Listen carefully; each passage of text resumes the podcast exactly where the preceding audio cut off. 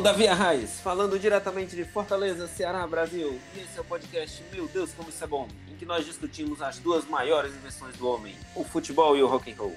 E hoje, depois de um longo e tenebroso inverno, estamos voltando a falar de rock. E para isso estão aqui meus amigos Thiago Rocha Olá a todos. e Vladimir Catunda. How? Muito bem, e hoje, meus amigos, vamos voltar a um tema que ficamos devendo, né, no finalzinho do ano passado. Vamos falar sobre o incrível ano de 91. E daqui a pouquinho a gente volta. Muito bem, meus amigos. 1991. 31 anos se passaram e muita coisa desse ano continua aqui com a gente até hoje, né? Vamos lá, Thiago, faça as honras. O que, que aconteceu em 91? Eu ouvi Cara, dizer que tem, um- tem uns dois ou três discos bonzinhos, né, desse ano. Não, disco fantástico é só o que tem, né? Você falou assim que ah, tem muita banda que tá até hoje aí. E eu acho que é um ano que ele tem tanto, tanto acontecimento gigante dentro do- desse mundo do rock and roll, da música de maneira geral, mas a gente vai falar mais de rock and roll, lógico. É, tanto acontecimento gigante que eu acho que ele vem a pautar o que ia ser essa nova realidade. É uma mudança de áreas de maneira geral. Né? O perfil, tudo muda. Né? O mundo muda muito em 91. É, a gente tem uma série de coisas que já, que já vem rolando. Né? Como a gente, eu acho que a gente chegou a comentar sobre isso, mas de toda forma, a gente sabe que é, é o ano da, do primeiro ano de MTV no Brasil. Né? Isso Uhum. impacta muito porque é, é uma época em que a gente começa a ver a música aqui no Brasil com mais frequência. Antes se escutava muito, né? Ouvia-se, ouvia-se, ouvia-se já. É o ano do boom, é um, é um boom no CD, né? Lógico, Uhum. o, o CD já era comercializado desde a década de 80, mas assim, é, era um boom aqui no nosso país do CD, né? E como você alia isso à MTV, você tem uma série de grandes sucessos, é, e aquilo torna a música visível. Então, são esses, é porque muitas vezes é complicado a gente falar, ou até para algumas pessoas assimilarem isso, quem é da nova geração, que não viveu isso, é, isso tem um impacto muito forte. Quando você, padrão de consumo é um negócio muito interessante de você ver, né? E eu acho que isso acaba é, assim, perpetuando e, e mudando a forma como as pessoas vão consumir aquilo, né? Eu não sei como é, como é, assim, até já vou levantar aqui um pouco para o nosso amigo Vladimir, como é que assim, como foi isso, né? Vocês dois, Davi e Vladimir, que são de uma, assim, pou- poucos anos mais velhos do que eu, mas que acabaram vendo isso, assim, em noven- 91 para vocês é diferente de 91 para mim, né? Em 91 eu só tinha 5 anos, né? Mas Uhum. vocês já, né? Assim, sei lá, vocês tinham Eu 8, tinha nove. 91, pô, vocês tinham 9, né? É, eu fiz nove no final do ano, que eu sou do final do ano. É, mas vamos dizer que assim. Não, eu lembro É. quando a MTV tava chegando, tipo, de, de. Eles ficavam anunciando qual era o canal que ia entrar e. Bicho, eu lembro disso na casa do João Paulo, a gente tentando pegar a. A bichinha, aquele negócio que a gente usava no, no Atari e no Mega Drive também, tipo, Era de Ah, é, sim, né? é, Quem, quem, Aí- conhece, quem conhece isso já tá chegando perto da, da quarta Da dose, viu, morte. pessoal? Caralho. Mas é interessante, tinha muito disso. E, e assim, ah, no ano. Isso, não- isso acontece em 91, mas assim, não tinha internet, galera. Não chegava aqui, Uhum. ah, lançou um disco hoje, amanhã tá aqui. Não é assim, não. Não funciona. Ah, Você cara, e uma assim. coisa, uma coisa é, que você falou aí sobre o CD e tal, que pra gente foi uma coisa quase natural, né? A gente chegou a pegar vinil e tal, mas na adolescência já era só CD. Sim, É, é que uma grande diferença era a facilidade de você botar música no começo. Né? Você botar a música Sim, na, você- na, você na não tinha mais a agulha, né? Fita e, e a agulha era bem mais complicado. Né? E tinha aquele lance do, do, do- de ouvir o som sem chiado, né? Isso, Uhum. por isso que tem muita gente que trocou a, a coleção na época, entendeu? Sim, Muita gente trocou a coleção. Isso é verdade, porque os aparelhos, principal- agora falando de Fortaleza, oxidava muito rápido, né? Não que chiassem, né? Por você ter um Mas vinil. oxi- É, é, aí eu tô falando de Fortaleza, outros cantos talvez não tenham passado por isso, porque eu, na verdade, nessa época ainda era a fita ainda era muito forte. É tanto que a primeira coisa que eu Uhum. comprei foi a fita do Number of the Beast, né? Eu tinha muita fita em casa. Fita vinil e mais ou menos CD, entendeu? Sem, sem Só que contar o que era vinil barato realmente- também, né? Era bem mais barato. Imagina só para um adolescente, uma Sim, criança sim, sim, sem comprar um. CD era bem mais caro né, do que a fita. A fita era. A gente às vezes Só até. Um comprava um CD, outro comprava outro CD, outro comprava outro CD, aí a gente fazia, sei lá, Só compilava, que, gravava cara, a fita. fita. Só que, cara, a fita é tipo, tinha, eu lembro que tinha uma BASF 90 que a gente, grava, a, a gente gravava assim, cara, do CD, a qualidade era pau a pau, ó, bicho. Mas Era essa boa, fita era a fita eu não mais A qualidade era ótima. Não, e, e não supria lembro. bastante pra todo mundo, né? Supria bastante pra todo mundo. Eu tinha dessa. Dessa, É, com parte 10 aí. anos, 10, 12, 15 anos, você não tá preocupado com as eu- eu nuances me- do som e não sei o que. Não, e eu me lembro, eu me lembro. Não, cara, pai- eu, eu, eu tava preocupado sim, bicho. Eu, eu tava sempre fechado com você sempre foi músico, você sempre foi, foi músico de coração. Você nasceu músico já, é, É. verdade. Mas eu digo assim, uma coisa que eu, que eu, eu me lembro do meu pai comprando uma caixa com várias fitas dessa baixo. Isso pra mim era, era, era um sucesso do sucesso, né? Tinha Então- vermelhinha, Ah, e a fazia isso preta. também. A Isso. preta era fodona. A frente É a era 90. exatamente. Era bem legal. Mas assim, falando aqui do ano, né? Só pra contextualizar a turma, eh, sentir como, como as- eh, existiam muitas diferenças nesse sentido, né? Então consumia-se bem diferente. Então falando logo do comecinho do ano, teve um evento aqui que, que mexe muito com a forma de, de ver isso, que foi um Rock in Rio, né?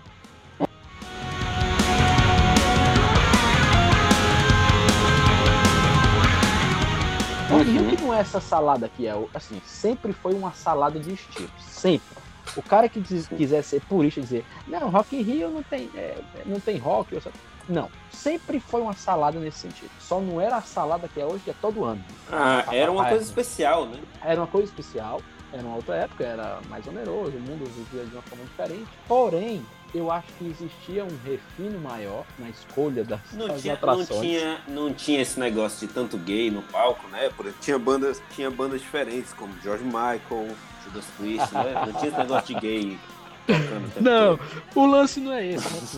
né? É, o lance, eu digo, é que existia um, ref, assim, um refino maior, até porque era o que estava rolando na rádio, né? É, o- Uhum. é o que chamam hoje o que rola na rádio hoje. Então, assim, você tinha gente de um, de, de um perfil bem superior, né? É uma edição que tem muita banda do gigante. Nós estamos falando de Prince, nós estamos falando de Nexus, nós estamos falando de George Michael, né? A gente está falando a parte pop sempre existiu, né? Só que nós estamos falando do refino do refino pop, né? É bem Sim, sim. diferente, né? Assim, de ter como tem hoje, tipo, cantora flopada, sem carreira internacional, que usa robô para ter o destaque no Spotify, enfim.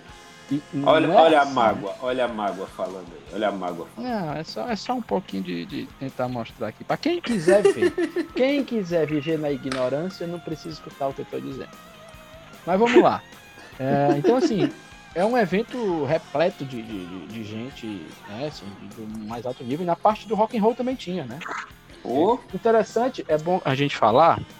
O Rock Rio ele acontecia em janeiro, né? Se ele acontecia em janeiro, ele pegava não os grandes lançadores de álbum de 91, mas quem tinha trazido imensos álbuns de 90 e 89, né? Vamos assim dizer. uhum. Embora alguns venham a ter lançado o álbum em 91, vamos citar aqui vários deles, né? Sei lá, falando de Guns N' Roses, por exemplo, né? New Kids on the Block. E da parte pop ainda, né? Falando assim, Guns N' Roses. Olha, por incrível que pareça, por incrível que More. pareça, a coisa que eu mais lembro do Rock in Rio 2, eu, eu sou o caçula da minha família, é, família pai, mãe, irmãos, né? E sou dos, dos primos mais novos. Então, minhas, minhas primas já eram adolescentes e todas eram loucas por New Kids on the Block. Pois então, era a banda que eu mais conhecia, era New Kids on the Block e Engenheiros do Havaí. São as coisas que eu mais lembro do, do Rock in Rio. E também do Prince tocando o tema do Batman. Não, não- cheguei a ver, mas eu me lembro, assim, o que eu vi foi depois, e tem, assim, shows fantásticos, como o do, do Guns N' Roses, né? Judas Priest, eu falei Feito No More, uh, Queensryche, que vinha de um dos, é, mostrando a turnê de um, de um dos melhores, tá, assim, o melhor álbum deles, a meu ver, né? Que é a turnê do Empire. Então, assim, era quem tava já bem estabelecido no, no, no mundo e tava com grandes turnês rodando. Nexus. É, Nexus. Essa época aí Então, foi a assim, época do Nexus. Foi Uhum. a grande época, né? Sim, sim. Verdade. Então, assim, a gente tava com, com, com grandes nomes, né? É, é, a gente tem também uma- um, um outro, um outro perfil, né? De, de- até porque esse evento, ele acontece no Maracanã, né? Ele não aconteceu no, no- É, não teve a cidade do rock, né? Nesse não ano. teve, não foi na cidade do rock, né? Foi no Maracanã. Então, assim, tem, tem umas diferenças aí na, na, É, uma diferença bem coisa, grande. coisa rolou. Então, é bom que a gente já inicia o ano falando de, de- desse mega evento, né? E que- Uhum. e que pra gente aqui no Brasil ajudou a popularizar uma série de, de artistas. É lógico que, diferente de 85, que muita gente veio conhecer as bandas naquele momento, eles estavam já trazendo bandas que estavam rolando no momento que de, de 85 para 91 tinha uma diferença fundamental no consumo disso, então assim, a gente já estava vendo muito mais as músicas, né? A MTV pautava muito isso. A gente tá, né, tava o segundo ano de funcionamento da MTV. Então isso puxava bastante. né? E, e aí você vê, como você vê até hoje, que é aquela transmissão com um grau de desinformação gigante, né? perguntas das mais ridículas possíveis, Pedro Bial fazendo o mesmo papelão que ele faz no programa de entrevista que ele tem hoje em dia, né? É só, assim, falando de coisas irrelevantes. Rapaz, o homem, o homem tá que é um negócio hoje, viu? Não, só tô tentando situar a turma, né? Você tá o personagem da música do Chico Buarque, você tá o pote até aqui de mágoa. Talvez para muitos eu sou assim, né? Então vamos lá, galera. Vamos começar falando de, de- dos álbuns, né? Eu vou. Foi interessante falar sobre, sobre esse aí, eh, sobre esse evento, que eu acho que é o, o início né, do ano. Mas vamos falar dos álbuns. Eh, eu vou falar aqui para mim, quando vocês olham para essa lista que a gente viu e olha para os álbuns do ano, qual, o- qual o primeiro álbum que vocês. Não sei se chegar esse cara, esse foi o álbum do ano. Acabou. O que é que vocês dizem aí? Qual é agora? O álbum do ano. Difícil. Primeiro lugar, difícil, que tem muita um coisa boa. Eu ficaria, Mas escolhe um. eu escolhe ficaria entre o Nevermind e o Black Album do Metallica. E tu, Cara, pra, pra mim foi o Nevermind. Pra mim foi o Nevermind. Apesar de eu gostar muito do Black, foi o Nevermind. Nevermind foi muito grande, foi muito grande. Cara, pra mim Muito foi grande. muito. Aquele. É, é tipo. E as. E, bicho, as músicas foi foda. Aquele álbum foi foda. Ah, cara, Smell Like Teen Spirit, que é, é- Eu não sou grande fã de Nirvana, mas Smell Like Teen Spirit é a música mais bacana que existe pra se tocar ao vivo. Era engraçado, eu gostava muito do som de batera do, do Metallica e, esse, e o som do Nevermind da batera tá muito limpo, com uns graves assim, bicho. Vlad, mas você não é daqueles que diz que, que acha incrível a semelhança do vocalista do, do Foo Fighters com o baterista do Nirvana, não. Mas vamos lá, então quer dizer, pra, pra vocês o Nevermind é o grande álbum do ano, né? Sim, O- sim, o- sim. Eu é, digo é, assim, é literalmente eu- pra mim. Não, pra sei, não sei tecnicamente, mas pra mim foi. Foi, o que foi Mais o que me- marcante, mais mais marcante. marcante. É. entendi. É, pra mim, eu, assim, eu nem pestanejo. Pra mim o grande álbum do ano, é até bem descolado, é o, é o Black Album. Não vou dizer bem descolado, porque o segundo álbum do ano pra mim é, é tão fa- fabuloso que eu, eu não vou falar do segundo agora não. Mas vamos falar do primeiro? Vocês querem falar primeiro de quê? Vocês querem falar de Nevermind ou querem falar do Black Album? Pode escolher, escolham. Ah, vamos no Nevermind. Foi o, o álbum que definiu os anos 90, né? E assim, foi que rompeu com, aqui, com tudo que vinha sendo vendo, acontecendo nos anos 80. Que colocou Nirvana no top das bandas mais importantes da história.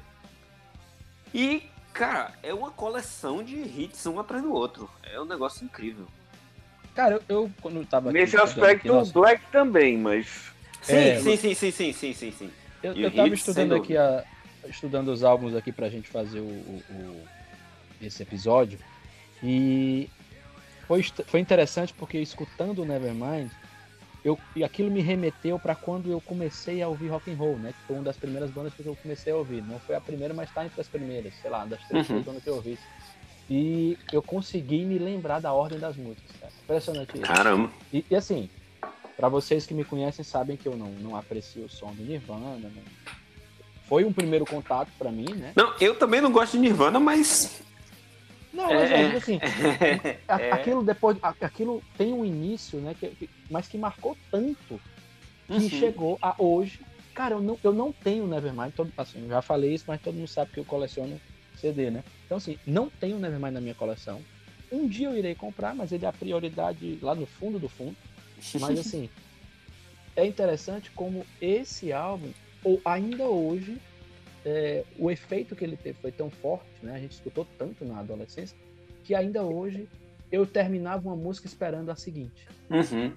Sim. Sabe? Eu acho que isso fala muito da Sei como influência é. que esse álbum teve para uma geração, né? Para algumas gerações, né? Assim, a turma que estava ouvindo, começando a ouvir música nos anos 90, foi muito picado por essa música, né? E é interessante que o Nevermind ele tem esse aspecto é, e ele ao mesmo tempo ajudou demais a popularizar o estilo. né? Vamos falar do grunge, né? Só falando do Nevermind, vamos falar do, do grunge de maneira geral. É, Uhum. É, porque eu, eu ia falar, tem um vizinho dele que também que é muito bom.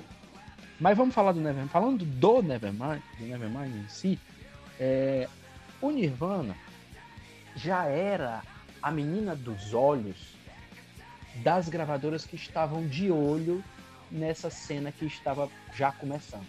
Uhum. O, o Nirvana era, era já aquele que já pintava com maior possibilidade. O Nirvana, assim, o Nevermind, ele nasceu de um olhar já na frente, né, de, das- da- de uma gravadora que já estava de olho naquilo que ia sair. Aquilo já estava acontecendo. Notoriamente, aquela cena glam já estava já estava falida, né?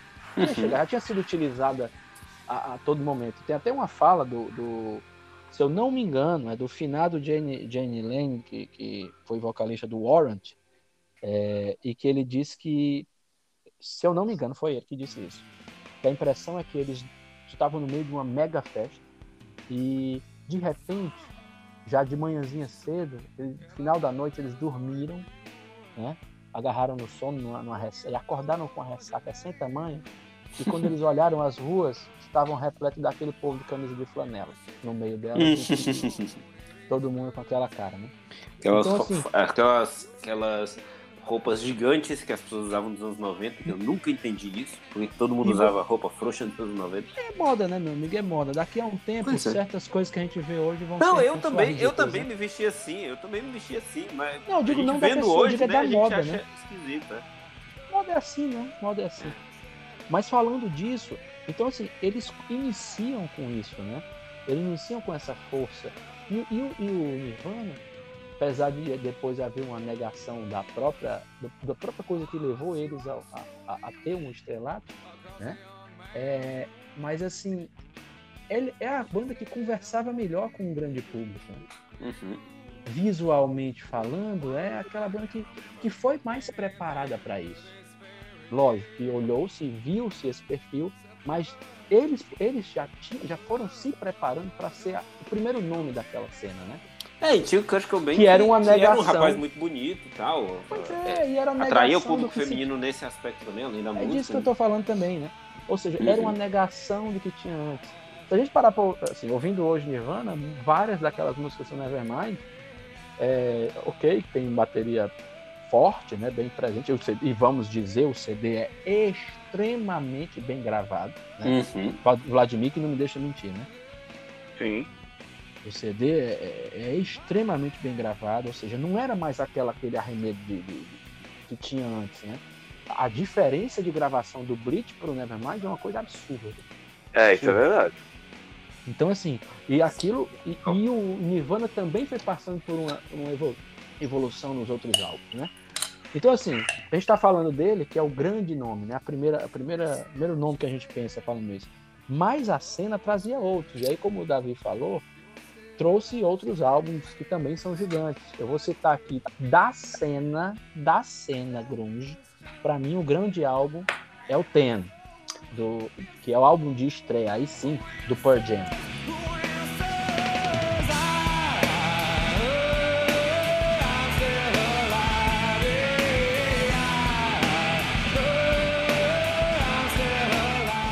Então, assim, o Ten é um álbum também repleto de grande sucesso, né? Você tem aí músicas, eh, as músicas que A música que a definiram banda carreira. toca até hoje, né? É, a Live, definiram a Black, Even Flow, Jeremy. Muita coisa muito boa. definiram. E, o- e o, e o- É interessante porque as bandas conversavam entre si, inclusive nas formações, né? É, é, existe esse lance grande deles com, com, a, com a outra banda também, que, que lançou álbum no mesmo ano, que é, por exemplo, o, o Bad Motor Finger do Soundgarden, né? É, Então, assim, o Soundgarden com o Pearl Jam, eles, eles se conversam bastante, né? São discos que, assim, são bandas que conversam, até porque um pega membro da outra banda, enfim.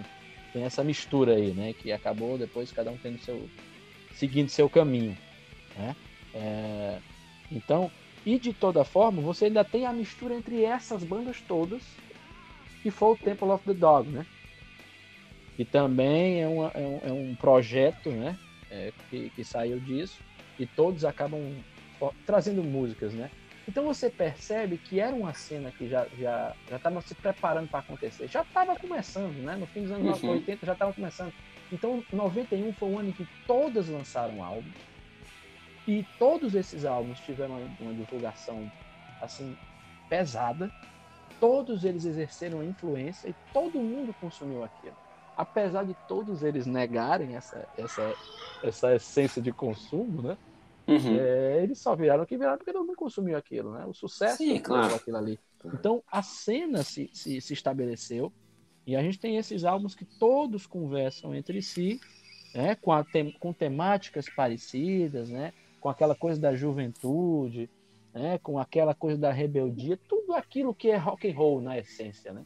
Uhum. goste você ou não. Eu, por exemplo, não sou fã, mas eles deram essa vida pro- pro rock. E o rock precisa se reinventar. É, Tem que estar Sim, sim, isso. sim, é Senão o rock é. morre, né? É, ele, ele tem isso. Uma Então, coisa, assim, tá uma coisa, uma curiosidade, Thiago, você falou de reinvenção e tudo. A gente fez os programas de 71 e 81. Uma grande diferença que eu vejo de 91 para 71 é a quantidade de álbuns importantes de bandas americanas. Né? Que Sim. 71 teve bem mais muito europeias, inglês, inglesas, né? É, né? inglês, enfim, britânicos, de maneira geral, sim. É, agora, britânicos. agora os Estados Unidos tomam de conta de uma vez por todos o mercado, né? Isso.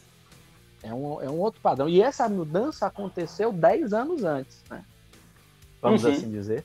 10 ou 9 anos antes, vamos assim dizer, né? Mas a gente vai poder falar disso no decorrer deste ano.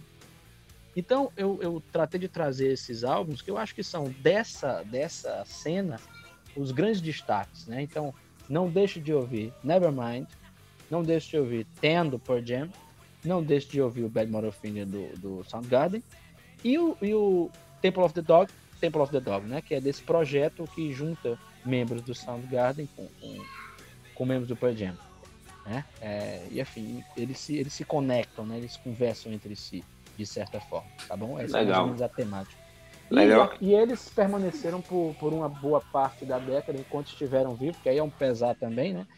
E até por consequência dessa, dessa, desse caráter assim maluco, né? E completamente doente mental, né? Da, da- Isso eu não estou fazendo uma crítica, tô- é, uma- é realmente uma, uma, uma constatação, né? Problemas de, de, de caráter mental de, dessa galera e que, e que acabaram que com, a infeliz, com várias de infelicidades, se você olhar cada banda dessas aqui, tem pelo menos algum membro que se matou, né? Uhum. É, é triste, né? Então, são, pro- são pessoas que realmente são- é- eram, eram um, um, um lugar de, de grandes problemas, né? de grandes complicações nesse cara. Mas tocando em frente, eu vou falar do grande disco para mim pro- do ano, que foi o Black Album no Metallica. Né? Para mim é o grande destaque do ano. Para mim é o, o creme de la creme que o ano trouxe. Eu não sei qual é o impacto do, do Black Album para vocês. O que é que vocês têm a dizer aí nesse caso?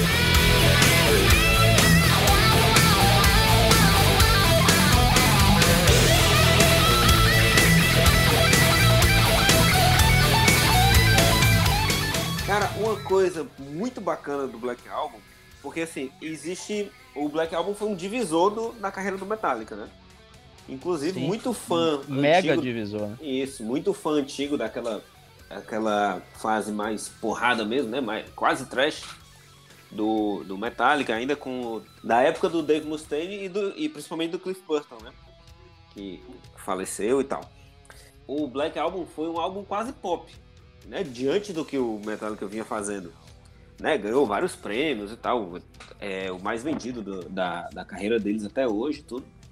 E assim, pra mim, que não, na época não gostava muito de música muito pesada, era uma coisa mais palatável, sabe? Mais, mais acessível, até para conhecer o que vinha para trás e continuar gostando da banda. Então eu tinha essa visão e, porra, eu acho um álbum sensacional. Como eu falei do Nevermind, esse também é um hit atrás do outro. Inclusive um, um álbum muito perigoso para você ouvir correndo. Viu? Botar no fone de ouvido para ouvir esse álbum, se prepare porque você vai querer correr muito. Não, e, e o que é interessante, que eu acho mais interessante aqui, é assim, apesar de ter muita gente, pelo menos os, os fãs die hard, assim, vamos dizer, é, naquela época houve uma, uma negação grande dessa galera. Uhum. Porém, esse álbum se comunicou com Deus e o mundo. É. Né? Primeiro que o perfil de gravação dele foi completamente diferente. Né? Se você escutar é até difícil citar o Injustice for All, porque o Injustice for All tem aquela complicação de não ter baixo gravado nele praticamente, né? Os graves foram jogados no lixo. Eu acho que é até uma forma de, de, sei lá, de, de negação da, da, da, morte do, do Cliff Burton, mas enfim, não sei qual foi a causa. Mas é impressionante como tudo é trazido de uma forma diferente no Black Album. É, primeiro, a, a, o, grande lance de, de, de buscar a pessoa que eles queriam, né, para gravar aquilo, que era a, a, chegada do Bob Rock a, a, eles, né? E tem aquela história de que o, que o, Ulrich ficou fascinado pelo que ouviu dois anos antes no Dr. Feelgood, do Motley Crue, e disse, é esse som que eu quero, né? Tanto uhum. isso, quanto, quanto a maneira como o Bob Rock bota a mão na massa ali, né? E, e interfere de maneira a ser um quinto membro na banda, de fato, né? É, tem um, tem um, um documentário e que está disponível no, no, no, YouTube. Aí, se você quiser, entra lá e, e, e confira. É um documentário grande, né? É, já, já adianto, mas se, se, a, se a ansiedade for minimamente controlada, você, todo mundo vai curtir. Mas, de certa forma, porque tem, é grande, né? Tem, mais de três horas, eu acho. assim. É um ótimo documentário. E mostra o dia a dia deles na gravação e, a, e o grau de interferência, né? que tem ali na, em tudo, desde uhum. composição uhum. até encontrar o som que eles realmente queriam, né? E, e como eu falo de, de ter comunicação com tudo, é porque assim, o Metallica começa a ter balada de fato aqui, né? Sim, sim. São duas grandes baladas radiofônicas aqui. E ah, era, tá tocava bom, em rádio. E tinha clipe, meu amigo. Tudo tem um, tem um apoio. É o que eu tô falando. Uhum. A gente via ah. a música, né? Todo mundo olhava para a música. Então, assim, você tem de cara essa conversa que é, que é flagrante, né? Então, assim, trazer baladas que se comunicam, por exemplo, de cara com o público brasileiro, e muito, né? Porque o Brasil, eu volto a dizer, não consome rock, consome balada. Consome música romântica. O Brasil adora música romântica. Somos latino, né, filho? Exato, exato. É, é da essência, não, não, vai mudar. Então, assim, ele. Que é uma mera, né? É, é o que é, né? Então, assim, você tem essa chegada do Bob Rock, você tem essa diferença, inclusive de afinação, né? É, se você percebe, as músicas são completamente mais graves do que você ouvia até antes disso, né? Uhum. Você tem a presença de cordas na gravação, né? Tem vários momentos em que você escuta cordas, né? Tem, tem, tem realmente é, é, é, é orquestra tocando ali, né? Então, sim, assim, sim. é muita mudança para um fã que estava vivendo ainda daquela, história, daquela ideia de Bay Area, né? E que o Metallica não queria mais isso. O Metallica queria fazer sucesso. O Metallica queria ganhar dinheiro. E eles têm o direito de fazer isso. Tá, tá muito certo. com a bandeira, né? Razão. Mas aqui, só para citar o banho de, de sucessos aí, inclusive né, de, com clipe, nós temos Enter Sandman, nós Excelente. temos Sad But True, né, que é trazida lá para trás em andamento e uma série de coisas, né? Conversa de uma maneira diferente. E você tem Wherever I May Roam, que eu acho maravilhosa, música Excelente. fantástica. A gente tem Don't, Don't Tread on Me, música também carregada lá para trás. E a gente tem as baladas, né? Nós temos que são muito boas também. É, sim, são fantásticas. Então, assim, a gente na verdade, eu não pulo uma faixa desse álbum. Eu é, amo esse, esse é daquele, Never, ele, é eu daqueles... amo Holy Now, enfim, Holy Now, eu, eu, eu, tudo. O Man, The God That Fail, enfim, tudo. My Friend of Misery, tudo, tudo. Aqui é tudo perfeito. Por isso que eu digo para vocês que esse é um álbum que é assim, não dá para não dá, não tem. eu entendo e respeito o gosto de cada um, mas esse pra mim é, é a grande. Olha, é respeitar, grande eu álbum não sei do- se eu respeito todo mundo. Mas... E aí você alia isso ao desempenho em parada, né? Assim, parada de sucesso. É, Uhum. tem o que dizer, né, cara? É um, é um É. disco que vende horrores até hoje. Horrores, eu tô exagerando até hoje, pessoal. Vende muito. Então, E falando, falando em álbum que tem um hit atrás do outro, vamos falar aqui de um álbum duplo que teve alguns hitzinhos também, do que eu considero a maior banda dos anos 90. O que, que vocês acham do Use Your Illusions 1 e 2? We're spilling. Look at the world we're killing. The way we've always done before. Look in the dark. Cara, é, é aquilo, né, bicho? Eu. Eu, sei- eu, eu, a- eu só tive o 2, que era o azulzinho, e eram as coisas que eu mais escutava, cara. Putz. posso te confessar uma coisa? Eu só tenho um, mas eu gosto mais, eu gosto mais do dois. Eu não gosto do 1. Eu não gosto do- mas Cara, eu tenho, eu é tenho um carinho, eu tenho um carinho, eu tenho um carinho especial pelo 1, porque eu conheci, eu conheci Guns N' Roses, na verdade, por conta da minha primeira namorada, que era uma grande fã de, de, de Guns N' Roses. Don't Me Cry, apresen- né? Isso, Don't Cry. Me apresentou Guns N' Roses, tudo. Inclusive foi quem me apresentou o Thiago também, indiretamente, mas foi quem me apresentou o Thiago também. Sim, sim, sim, sim. E, e eu tenho um carinho muito especial por esse disco, mas o 2 realmente é bem melhor. O Don't Cry, inclusive, a versão do 2 eu prefiro.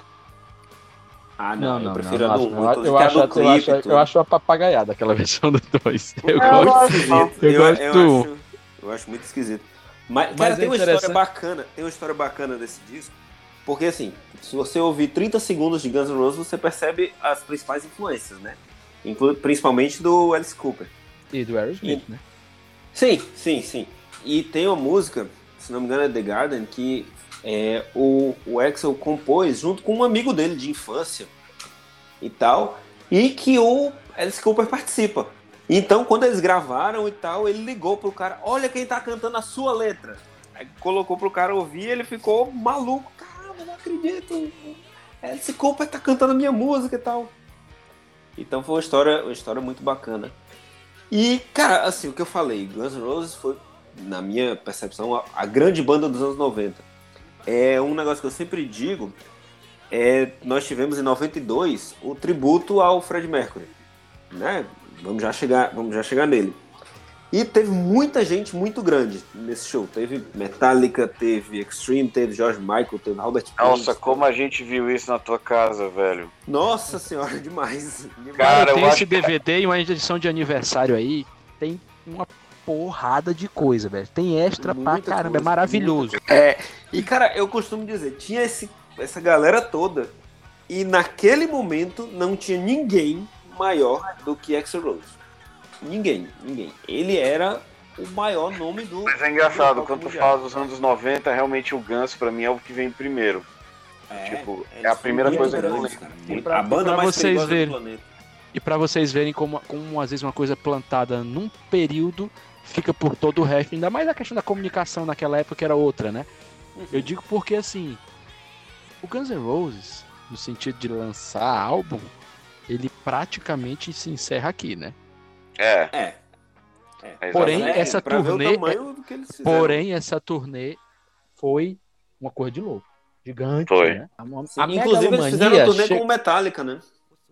Não, e assim, vamos falar da, da megalomania que, que virou isso, né? Porque eu acho muito importante falar do Guns N' Roses, sobretudo aqui. Não, não são os meus álbuns favoritos do Guns N' Roses, até porque o primeiro álbum do Guns N' Roses é uma das coisas mais absurdas da história do, da, da música, né? Sem dúvida. Do rock and Sem roll. dúvida.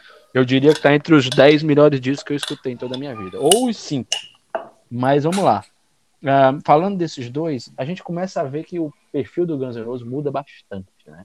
É, como ele já e, e é interessante porque boa parte das, dos grandes sucessos desse álbum já haviam sido compostos naquele outro álbum, né? Uhum, Em 87, de 87 em, di- em diante, né? Então assim, nós estamos falando de música como Civil War, que já era tocada, já tinha tempo, né? Civil War para mim que é, que é do 2, né? Que É do eu dois. acho que é- Escutei demais isso. eu acho que é a música que eu mais curto desses dois álbuns, eu acho que é Civil War. Que foi a música que me pegou da primeira vez que, em que eu vi aquele clipe, que o clipe de Civil War era ao vivo, né? Daquele, daqueles dois shows do Japão, né? Ou daquele show Nossa. do Japão, né? Que deu, Esse aí que também eram assisti dois demais, videos, eram dois Deus. home videos, que, enfim, dois DVDs. Então, assim, aquele ao vivo de Civil War, pra mim, foi uma coisa assim. O que é interessante, que vocês conseguem sentir que o Guns N' Roses ele, ele, ele começa a querer, inclusive, tocar no que foi o, o- o- os Rolling Stones. Vocês conseguem sentir isso no, no Uhum. Uhum. Ou Sim. sou só eu que sinto Sim. isso? Vocês sentem Cara, eu vou ser sincero, eu nunca Eu percebo alguma aspecto. Eu percebo Eu alguma não. coisa assim. Eu vou ser sincero, eu não. Eu não. Eu enxergo aquilo ali como, como que é, mas eu não consigo perceber tanto. Confesso, isso, não. confesso que nunca tinha pensado nisso, mas agora que, que você falou, me, me, me chamou a Não, atenção. mesmo tendo falado, eu não percebo, não. E é interessante que eles tocam o Wild Horses, né, né, nessa turnê. Então, então assim, Sim, sim. conversa sim, muito sim. com. Eu, eu sinto que conversa pela presença dos teclados quando, quando os Stones começaram a usar muito isso. Com, isso eu tô falando aí já de 71, né? Tô faltando muito. Porque assim, porque é quando os Stones, 71, 72, os Stones têm essa mudança, né? E eu acho que, que conversa muito com isso aí. Lógico, fora as músicas mais porrada, como, como sei lá, Double Talking Jive, né? Back Off Beat, essas músicas assim, é, You Could Be Mine, né? Mas assim, você percebe primeiro a presença de metais, né? De teclados, essa, essa grandiosidade que se tornou. Você Foi quando, foi pro- quando o Dizzy Reed entrou pra banda, né? Sim. Aí você tem o Easy gravando, né? Porém, não permanecendo para turnê. Até pelo distanciamento que tinha do som que eu acho que o, Não, cara, o Dizzy participa sim. o Easy, Ah, o Easy? Tá, foi mal. Easy, foi mal, Easy. Stradlin. Sim, sim, Assim, sim, sim, sim, sim. Tem a, entra... tem a saída do Easy, né? Então, assim, você tem. E olha que ele era o mais, vamos dizer, um dos mais fãs de, de Rolling Stones que tinha aí, mas ele acaba saindo por sentir que se separava da ideia original, né? É, Tinha um outro perfil, tinha um outro aspecto. Mas assim, é um. É E um também álbum que teve é a mudança. A mudança do baterista foi antes ou depois da gravação do. a mudança do Não. baterista foi. Foi, Foi antes. Na verdade, o, o, o Steven Foi Adler só gravou uma música desse álbum. Hum, certo. O Matt Sorum Não, grava eu- tudo, né? Já é, já é outro cara, o Matt, o O Matt Sorum grava tudo, é isso que eu quero dizer. Sorum. O Matt Uhum, Sorum uhum. grava tudo, né? O Steven Adler gravou só uma música aqui. Então, assim, é é um disco todo gravado pelo Matt Sorum, né? Vamos, ser- vamos ser bem sinceros. Isso. É um disco que você tem presença de grandes covers, né? Nós estamos falando de você pegar duas músicas emblemáticas e trazer, né? Você, você tem em cada disco um Live and Let Die e no outro você tem você tem é, como é? Knock on Heaven's Door. Que é Então, assim- fizeram a versão daquela música do Zé Ramalho, né? Então, então assim, você tem, você tem, você tem esse tipo de coisa, né? É, primeiro que vamos lá, você lançar dois álbuns duplos é uma loucura, né? É uma megalomania tinha, muito grande. você tinha em, em vinil e em CD já na época, o pessoal esperando para virar virar noite, né? Ali para comprar, ser o primeiro a comprar aquela coisa toda. É, então assim, você tem a ideia de álbum Caralho, levada à loucura máxima, né? Você se lembra né? das matérias que tinham disso? Não, ele falando agora, a galera esperando a noite pra poder comprar e tal, chegar na loja. Nossa! E tem matéria da MTV falando nisso, né? É Não, mas é, é- é porque, tipo assim, eu vou. Eu vou em feira de vinil aqui em São Paulo, às vezes eu sinto um pouco disso, que, tipo assim, quando eu tava procurando o vinil do, do Moving Pictures, você acaba conversando, eu vi o Usual Illusion 2, eu não comprei porque eu encontrei o Moving Pictures. Se eu não tivesse comprado, eu tinha, comp- eu tinha comprado esse aí. Mas o lance é que todo mundo é um ambiente, a loja antigamente, de falar de música. Além Sim, do cara sim. querer comprar o disco, o cara ia lá pra se informar. Ia lá porque batia gostava. papo, né? Recebia Porra. influência, Conhecer coisa nova, né? É, no local coisa nova. trocação, é tipo uma biblioteca Tinha, musical. tinha uma espécie de consultoria, né, ali. O vendedor de disco, ele era um consultor, né? Sim, sim. Era. Pô, bicho, era legal demais isso, cara. Putz. E, Vai, continue é, aí você tem muitos sucessos, né? O Axel virou de vez aí, é, mas fez algumas das pérolas mais fantásticas. Strange, November Rain. Eu já falei de Cube Mine, que eu acho que é uma música, porra, rock and roll do rock and roll, né? Sim, que é, inclusive essa música ela virou tema do maior filme de ação de todos os tempos, O Exterminador, do Exterminador do Futuro 2, Futuro 2. por exigência do Schwarzenegger. que é super fã da banda, ele exigiu que tivesse. é, Não sabia disso, ó. Caralho, Foi, que foi. sacada, porque Foi foi tiro certo. Foi. Tem, tem músicas lindas, tipo, uma música curtinha que eu amo de paixão, que é Yesterdays. Sim. Yesterday, é do 2 esse aí. É do É, 2, Que é- eu exatamente. imagino que seja impossível de cantar. É, é- é fantástico. assim. O álbum, o álbum. Não, e a, e a música é muito, muito bem executada, né? Muito Sim, bem sim, gravada, muito boa, uma coisa muito linda, boa. você escuta tudo quanto é instrumento. E é uma Mas é- época assim. Você, rapidinho, vocês já perceberam que, que é, é mais ou menos em 89, 90 que tipo, os estúdios meio que dão uma mudada. Se tu prestar atenção, o som do Usual Illusion 2 tem um pouco do som do, do Nevermind, que tem um pouco do som do Metallica. Tá tudo muito. Ainda tem som de sala, que eu acho a combinação perfeita. Tem som de sala na gravação, mas é tudo clean, saca? Era o que eu ia te falar. Porque eu acho que depois dessa época, assim, depois do. Acho que no fim dos 90, começo do 2000, a gente começou a sofrer de um problema meio. Sabe, de, de Não, não. Não, então, pra mim, depois de 94, pra mim, depois de 94, é a quebra geral, seja de música ou qualquer coisa. Não, eu digo assim, E a aí- gravação parece que a, a galera buscou depois disso, né? Não foi aqui. Aqui- Não, então, como- até disso, falou, é porque aqui é muito fica perfeito. comprimido, fica muito controlado, Exato. É isso. Eu sinto a mesma coisa. E ao mesmo Ca- tempo. parece som de junto- sala, não é mais natural. Parece que eles fazem assim, vamos fazer um barulhão, vamos, vamos, fica tudo muito alto, né? E ao mesmo tempo tudo comprimido e fica aquela, aquela, aquela, aquela É, coisa. mesmo som, você Não não, é? tem instrumento. É, é Às vezes tipo eu assim, achava que era só eu não que sentia isso. interessa. Bicho, eu sinto isso há muito tempo. Desde a da época que eu já reclamo. O pessoal me chama de chato disso desde 1995. Mas é. Você não faz tá, você não tá diferença. errado, não. É, você não faz diferença a bateria que o cara usa, a guitarra que o cara usa, piano não tem mais som. É tipo, É, caralho, tem bicho. muito disco assim, tem muito disco assim. Então, eu acho que é por isso que, eu, que é, eu- é difícil eu me apaixonar por um álbum do, sei lá, de 2000 e tanto pra cá. Mas falando aqui do, do Usual Illusion, né, pra gente encerrar isso aqui, porque senão ainda vai tomar. É, é um, assim, são dois álbuns que merecem um episódio inteiro. Sim, sim, sim. Mas assim, é, são um destaque, cara. Eu acho que esses discos conversaram comigo a vida inteira. É, eles são perfeitos, assim. Não vou dizer perfeitos. Não são perfeitos como álbum, porque eu acho que eles são muito grandes. Talvez se eles fossem. Se você cons- conseguisse condensar esses dois em um álbum, sim, ele seria, sim. ele seria nível Appetite for Destruction. É, seria. seria. Dá, dá, dava pra tirar uma coisinha ou outra. É, Eu queria agora puxar a sardinha um pouquinho pro meu lado, é, pro meu lado como baixista, e trazer aqui um disco super marcante, ainda dessa turma, como eu falei, do pessoal dos Estados Unidos, né? E da turma da Califórnia, que é o Bloodsugar Sex Magic do Red Hot Chili Peppers. Putz, esse disco é bom mesmo.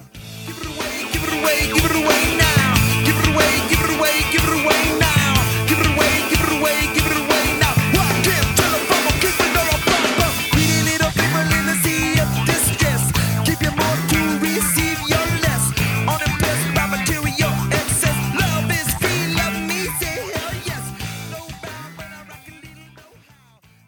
Esse disco é muito bom, tem dois dos maiores hits do, do Red Hot até hoje, que Give são Away, Give Away Under the Bridge. e Under the Bridge. Não, e outra, aqui vamos falar aqui, eu acho que um- é um espetáculo à parte a participação do Rick Rubin, né, na produção. Eu acho esse disco maravilhoso de se ouvir como experiência sonora. Eu não sou muito fã de, de, de Red Hot Chili Peppers, acho que todo mundo Não, você sabe não é nem um pouco fã de Red Hot. É, e, e- e assim, mas é, é até uma coisa que, pô, é, é eu acho que é mais pelo, pelo meu... Eu acho um porre ouvi-los ao vivo, né? Ah, sim, ao vivo é difícil. Ao é Mas difícil. é uma banda que, estando todo mundo caretão, é muito boa de se escutar. Ah, É, é espetacular! rara, né? Deve ser, deve ser uma coisa rara de acontecer. Mas... Muito bom! Eu concordo! É que, meu amigo, você tocar certas coisas assim. Porque assim, vamos lá, tirando o Chad Smith, que é um ultra é, baterista, e o Flea, que é um, um baixista daqueles, né? Já tava aqui com os braços igual o Didi, molando os braços a- pra brigar. Não, é porque a cozinha, a, a tá cozinha, a cozinha é perfeita, a cozinha é perfeita. Mas, Sim, cara, sabe o que é interessante? Tem muito cara assim, eu, to- assim, eu curto, minha parada é hard rock, heavy metal, né? Mas assim, Uhum. rock clássico, heavy metal. É, mas, cara, a gravação de guitarra desse álbum é muito boa. É muito boa. Se reproduzida sem coca na cabeça, ela ficaria fantástica. Como, assim, nesse mês, eles andaram indo pro, pro, pro, pra aquele programa do How- Howard Stern, né? Aquele programa de, Hum. de rádio, agora também é meio que podcast, mas, enfim, tudo isso. E, cara, eles reproduziram Give Away, Under the Bridge de uma maneira sensacional, lindamente, sabe? Cara, o disco é muito bom. Eu só acho o disco muito grande, né? Eu acho o Blood Sugar Sex Sim, Smash um disco sim. muito grande. Mas é muito bem gravado. Mas é engraçado Tem isso, boas tá composições. agora. Na época, é o, pe- pelo menos pra mim, né? eu- galera, assim, eu sou um cara fã de Pink Floyd. Então, tipo assim, quanto mais música tivesse, bicho, era melhor. Tipo, pô, música de E tu 10 sabes minutos. que essa é uma época que, as músicas, que a quantidade de música aumentou nos álbuns, né? Durante os anos 90 a gente tem muita, muito álbum com 16 músicas. Isso é 18 verdade. músicas até. Isso é Até pra verdade. aproveitar o 16, tamanho do 15. CD, né? A capacidade de armazenamento. Exato.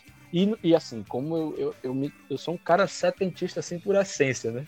Então, assim, e os discos são bem menores, então tenho essa coisa. Mas assim, falando sério, o, o, o Blood Sugar Sex Magic é um, é um ótimo álbum, né? É um, é, um, é um disco em que assim, existe um refino na, na, na, na composição e na produção dele. Né? É um álbum referência, cara. Álbum Isso, referência. e é um- um melhor álbum da carreira da muito- banda. Sim. É uma briga boa com Californication, viu? Uma briga muito boa. É, mas Mas. Californication já é refém da- disso que eu e o, e o Vladimir estávamos falando, né? Pouco, mas é um pouco refém disso. De que você vê muito instrumento. Se bem que Californication é o quê? 98, 99, né? É 99. 99. Então, Bem, eu me assim, lembro de 99, porque é o ano que a gente tava entrando pro vestibular. É. É, e aí, em 99 a gente já, a gente já era amigo, né? Em 99. Sim, sim. Já. sim. Então, assim, é legal porque. Enfim. É, é, também, mas não vamos falar dele agora. Mas é um discão. É um disco que foi gravado numa casa que o pessoal dizem devia ser mal assombrada e escolheram lá propositalmente, né? É, e é um disco que é a cara da Califórnia, sim, todos sim, os sim, sim. aspectos. E é interessante vocês falarem de Califórnia, porque os Estados Unidos viviam uma, uma- uma coisa é, que era uma comunicação com o hip hop muito grande. Sim, sim, o hip hop tava, Você- tava numa ascensão muito grande, né? Você tem aqui muita gente de hip hop lançando, lançando, lançando disco, né? Aí a gente tem a turma do hip hop, inclusive, se comunicando com rock and roll, tipo, é, sei lá, bandas como Cypress Hill, assim, que tem muito disco, não é minha praia, eu nem tenho como falar muito deles, eu só conheço e sei o que é, mas assim, não, não, não converso. Não, O não próprio, o escuto. próprio Guns tem um pouco de, de hip hop na- no, no User Illusion. É É verdade. pouco, né? É, eu acho pouquinho, pouco. É uma um pouquinho. citação. Aqui eu acho Parece mais. uma Aqui eu citação. acho É, mais. um pouquinho. Aqui Parece uma acho mais. citação. Sim, Tá tem, falando- tem citações. Tá né? falando daquela, tá falando daquela música, né? É, My é o? World. É, exatamente. Parece uma citação, né? Como se Uhum. fosse. Eu quero citar que existe o hip hop no. Sei lá, o homenagear, não sei. É. É, E assim, conversar, né? da Fazer parte da também, coisa. né? Então, é, Não, e fazer parte, porque se você coloca, ó, você colocar aqui, eu nem vou falar muito, porque eu nem conheço, eu escutei pouco e não, e não curto.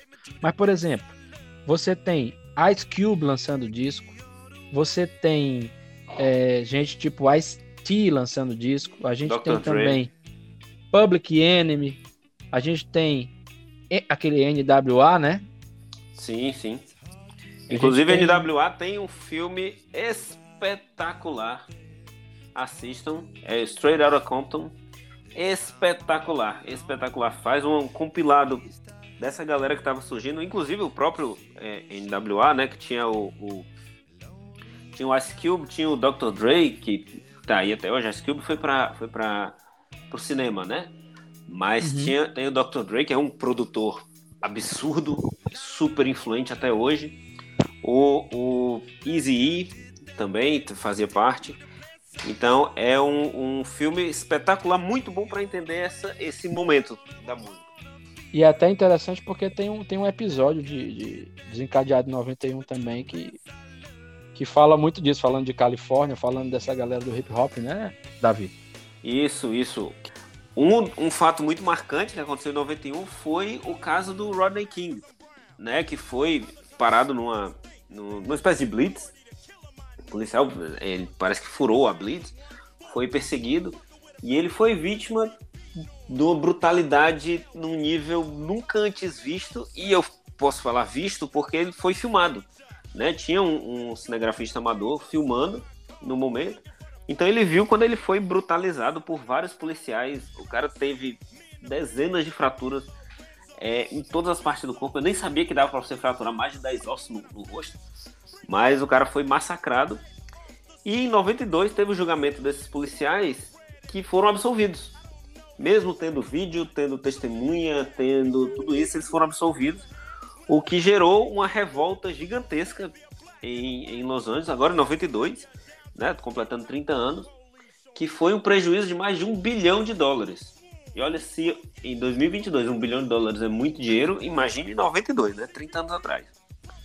Que misturou é muito essa questão. É, é, e as, as bandas e grandes artistas do hip hop, é, sua grande maioria é formado por, por negros, é, tomaram aquilo para si, né? Citado nas músicas e tal. E é um reflexo desse tempo, né? De, de tudo isso que aconteceu.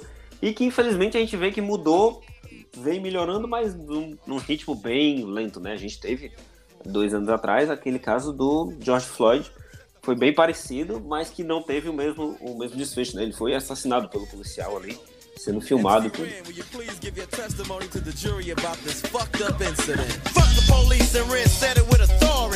Because the niggas on the street is a majority of gang. That's what whoever I'm stepping.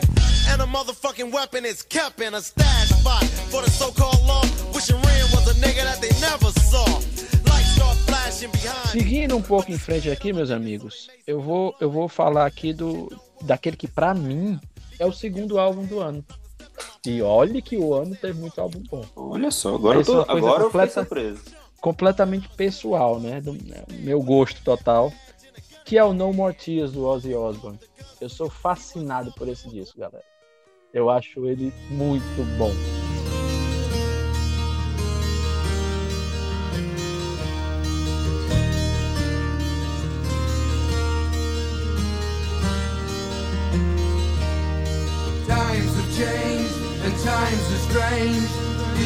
Além de extremamente bem gravado, né, eu acho que são composições de rock and roll em um estado fantástico. E é o disco que mais se aproxima com os dois primeiros discos da carreira do Ozzy. Né? Talvez seja até melhor do que um deles. É, eu acho que está quase no mesmo nível dos dois primeiros discos da carreira dele, né? Eu acho esse Ozzy, álbum... Ozzy é um cara que eu nunca, nunca conheci grande coisa. Conheço ali os grandes hits do, do Black Sabbath, mas é uma, uma de, falha que eu tenho. Dê, dê uma chance, porque ali é heavy metal em estado puro né? Eu tinha o Bark of the Moon, foi o único que eu tive dele. É, esse é o terceiro, né? Mas falando aqui do, do, do, No More Tears, é um disco que tem a assinatura, a cara e tudo mais de alguns ótimos nomes. É um disco de perfeitas parcerias, né? É, aqui você percebe flagrantemente a guitarra do Zac Wild aí gritando, literalmente gritando por todo o álbum. Fantástico. Ele, Zac Wild, que é um cara que tem uma, uma, uma influência muito grande do Southern Rock, mas que aquilo foi, foi canalizado da maneira perfeita para caber dentro daquele metal, né? Que é um metal revigorado ali, naquele, naquele, naquele álbum, que ele faz a mesma coisa no sentido de conversar com o grande público, né? Que o Black Album uhum. fez, lógico, não na minha proporção do Black, o Black é uma mudança de padrão de tudo. Já, ele já tocava com o Robert Trujillo, não? Não, não, não. Trujillo, Trujillo foi depois. Aqui a gente tem, na, tem o Mike Innes, né? É, é, assim, ele se cercou dessa, de, dessa galera muito boa e tem composição aqui e, que é assinada por ninguém menos, né? Foi contratado para assinar composições do que vocês sabem quem? O Leme do Motorhead assina algumas das melhores músicas desse álbum, né? É, então assim é uma fortíssima indicação que eu faço a vocês. É um Abraço pro nosso álbum... amigo Daniel, o maior fã de Leme do mundo. Exato.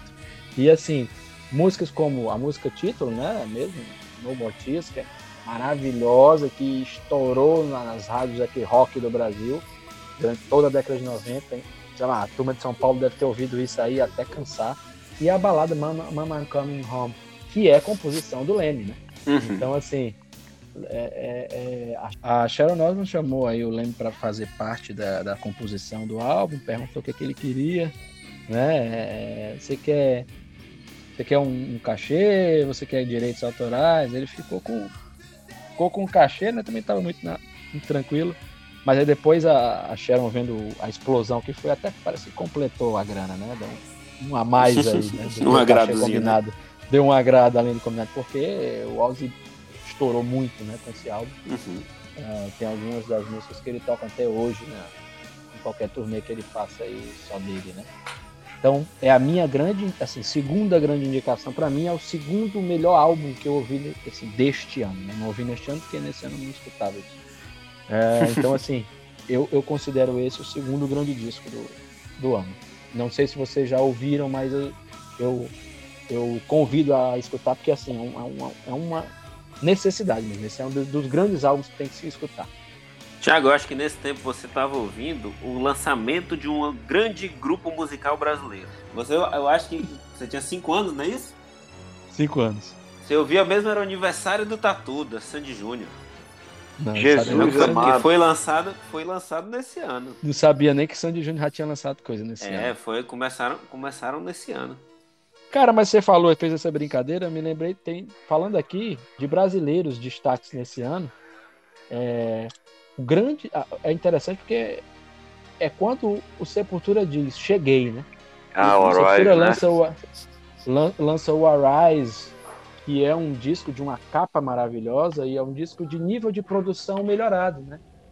Eles, eles assinaram com a grande gravadora daquele nível de metal, né? Mais extremo. É, e aí eles, eles chegam a um ponto de, de- de realmente chegar para o mundo e dizer aqui estamos. É engraçado isso, parece. é, eu ia, eu não comentei, mas falando sobre isso, é tipo o Ride Lightning e o, e o Black Album, você vê a diferença do som, né?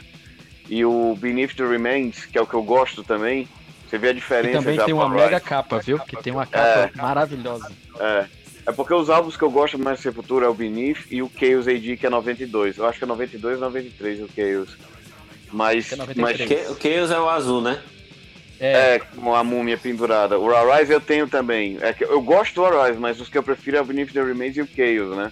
É o Chaos, Acho Beneath e o Arise a sequência, assim, pra mim.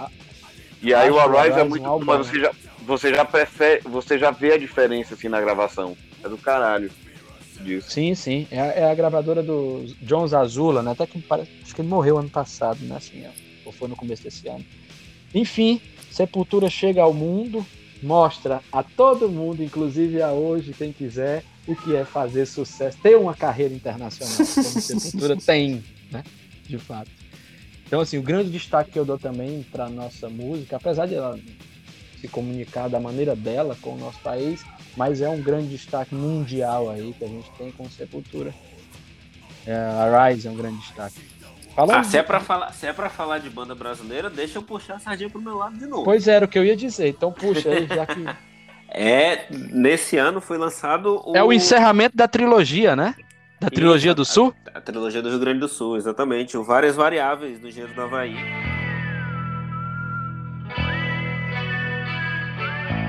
Mas que pampa é essa que eu recebo agora? É, É o verdinho, né? Isso, da capa verde. O, o Revolta dos Dandes tinha a capa amarela, o Osso que eu digo não ouça ninguém tinha a capa vermelha. E esse que conclui a bandeira do Rio Grande do Sul, que é, que é verde. E ele tinha uma responsabilidade muito grande, que era seguir o sucesso absurdo do Papa e Pop. Café Pop, né? né? Que é um disco desses que é também um hit atrás do outro. E, obviamente, não é tão bom quanto o Papa Pop, mas é um disco muito bom. Eu considero o disco mais pesado da banda, dentro do, do limite, né? Do que, como você costuma dizer, que brasileiro não gosta de, de distorção de guitarra, né? É, é, dentro do, do rock nacional, é o disco mais pesado da, da carreira deles. Tem umas Ah, cara, composições e eu, e eu acho que assim, além disso, o disco é muito bom. Muito bom, eu, muito eu bom. acho interessante. E é um disco que se comunica muito com uma das grandes influências dele, que a gente vai falar já já, né? Já que vocês estão falando isso aí, a gente vai já Sim, falar sim, da- sim, das grandes influências dele, que lançou É. um disco sensacional esse ano. Mas assim, considerando as outras bandas brasileiras que tinham lançado no ano, porque assim, o Titãs lança um álbum horroroso nesse ano, álbum horrível, né? É, o Capital Inicial também lança um álbum bem chinfrim nesse ano. Eu, eu acho até que é a gravação que tem aquela Passageiro, né? Que é uma regravação do Iggy Pop. Eu acho que tá no álbum do Capital Inicial desse ano também, que é bem Uhum. fraquinho. E o, e o Paralamas lança que é o Grão, né? Que é quando eles dizem assim, eu não quero mais ser rock and roll mesmo, né? Não- Porque pelo menos eles se comunicavam com era, The Police, né? Mas aí eles Sim, se afastam disso, apesar de que tem um grande sucesso nesse, nesse, nesse grão, né? É, e aí também é isso. Eu acho que o disco mais rock dessa coisa não rock, que é o BR Rock, é o, é o, é o é esse álbum, né? Do, do, Várias do variáveis. do Havaí, né? O Várias Variáveis. É, e ele tem uma curiosidade também, que eles gravam uma música do Gaúcho da Fronteira. Que é uma Sim. música bem, bem É, gaúcha. pobre, bem né? gaúcha. Isso. Que, que, olha, principalmente pra gente aqui do Nordeste, você precisa de um dicionáriozinho pra entender ali, porque tem muito termo ali que até hoje eu não entendo. Mas é um destaque, tá aí. É um destaque pra Um disco É, muito é bom. engraçado, no do, no do Paralama, os grãos, eu, eu sou muito viciado em track-track, cara. Eu sei que tem da Ah, louca. cara, essa é muito Ah, boa. mas você, mas você tem, um, tem um, um- vamos dizer assim, um arcabouço rítmico que dá em todo mundo. Então você, pra você se comunica mais, de fato, né? Ah, sim, tá. Não, mas eu não gosto desse disco, cara. Mas é porque tem. O Tem da Lua eu gostava, mas É, o Tem da- track-track. é- Tendo a lua é o grande destaque, né? Assim, É, o resto, É, cara. é como eu falo, o álbum eu acho fraco. Até É, eu já, é, não eu tem já, eu já. Tem umas entrevistas interessantes do Baroni que ele menciona a gravação desse disco, como, como informação é bom de pegar.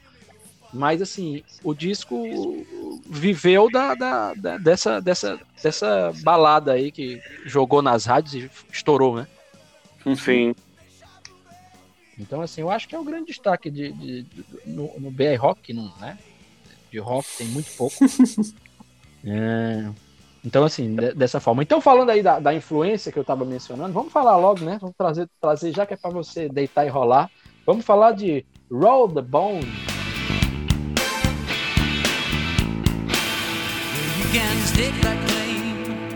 Ah, cara, aí é um discão, viu? Inclu- E é curioso, nesse disco a gente vê também um pouco da influência do hip hop, né?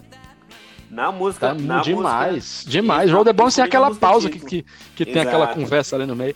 Mas é Exato. muito maravilhoso. O disco é fantástico, meus amigos. Eu, eu assim, é um disco que esse eu escuto sem, sem parar, sem pular, faz, sem nada. Uhum. Só curtindo. Pra mim é um descasso. É um descasso. Esse disco é bom mesmo.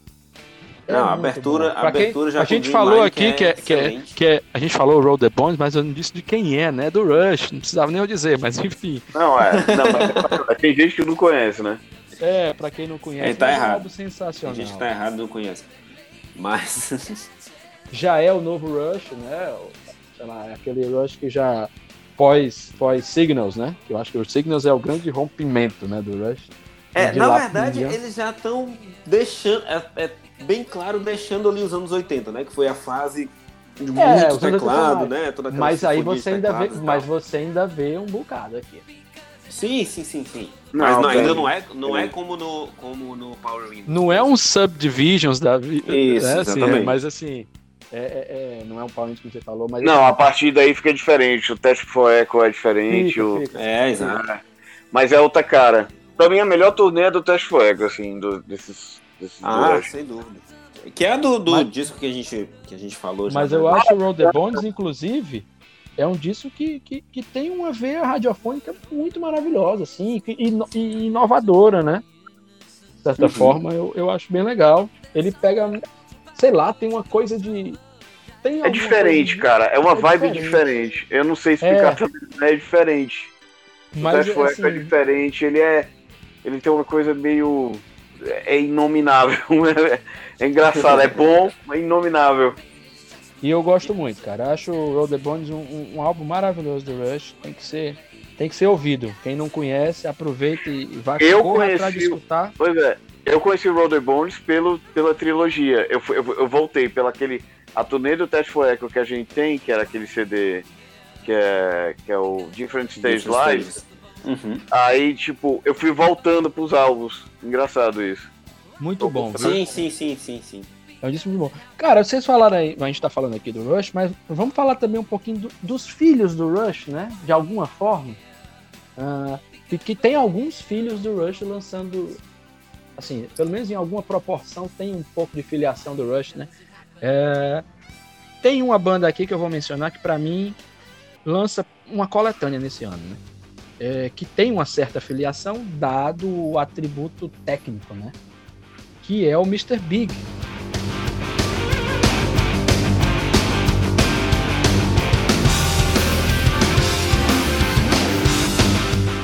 Com o Lean Into. Sim, sim, sim, sim, sim. Eu chamo de filho do Rush nessa, nessa proporção, né? Ele, ele, ele bebe na fonte de alguma forma, sobretudo tendo, tendo o Billy Sheehan ali, você vê que tem, tem muito de.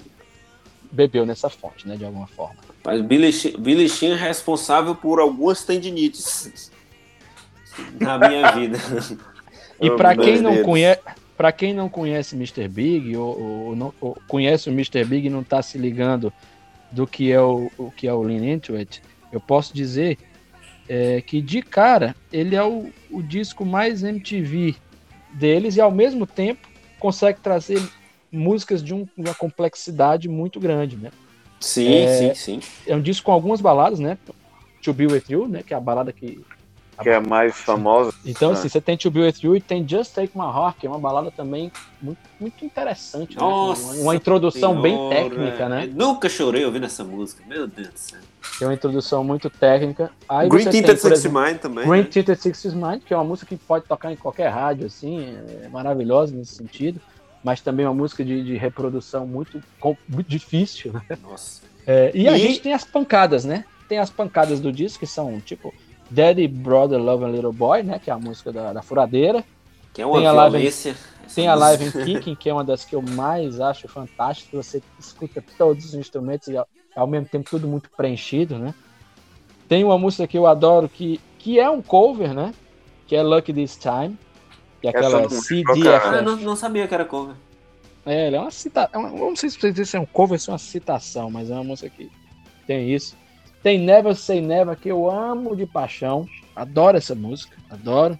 Tem Road to Ruin, My Kind of Woman. Ou seja, pô, é uma coletânea, né? Sim, sim. Esse é, tá daquele, entre é os daqueles melhores- discos. É, é absurdo dizer que ele tá entre os. Sei lá. Considerando que o Use Your Illusion é um álbum só, vamos dizer, né? Os dois num só. É absurdo dizer que tá entre os cinco mais legais do ano, assim. Não, não, não. Muito A bom. capa, muito bom. a capa, a capa, tipo assim, a capa era muito publicada por aí na época. Eu lembro dessa capa com esse trem. Ah, a capa é, com o trem, né? Para além da capa, eu acho que isso é um disco pra você bater palma pros quatro, quatro membros aí da banda, porque E assim, eu fiz, eu fiz um aquela. trabalho perfeito. perfeito Eu fiz aquela perfeito. Quando eu falei do Red Hot, né? Trazendo aqui pro meu lado de baixista. Esse aqui serve pra todo mundo. Se você É. canta, ele é importante. Se você toca pega bateria, qualquer se você toca instrumento, baixo, ele é se você toca importante. guitarra, ele é importante você conhecer. É absurdo, né? E aí, Muito cara, bom. esse é um disco que eu acho que ele sofre de uma única coisa no sentido de sucesso Hum. nos Estados Unidos, né? Assim, para implicar ou não. O Mr. Big eu acho que é uma banda que começou tarde. Ele começou Sim. com a festa se acabando, né? Sim, ele tem uma cara de anos 80, ele tem uma cara de anos 80 ainda. Ele é oitentista e, e neste ano a gente tem outros ótimos álbuns né, dessa mesma galera que, que tá fazendo isso. Por exemplo, o Skid Row lança o Slave to the Grind, que é um álbum pesado de hard rock, né? É, De Sim, hair sim, metal, sim. como o pessoal gosta de dizer, para quem, É. pra quem gosta de tirar sarro, esse rock É dos, farofa, né? dos, últimos, Ah, dos últimos sobreviventes do hair metal.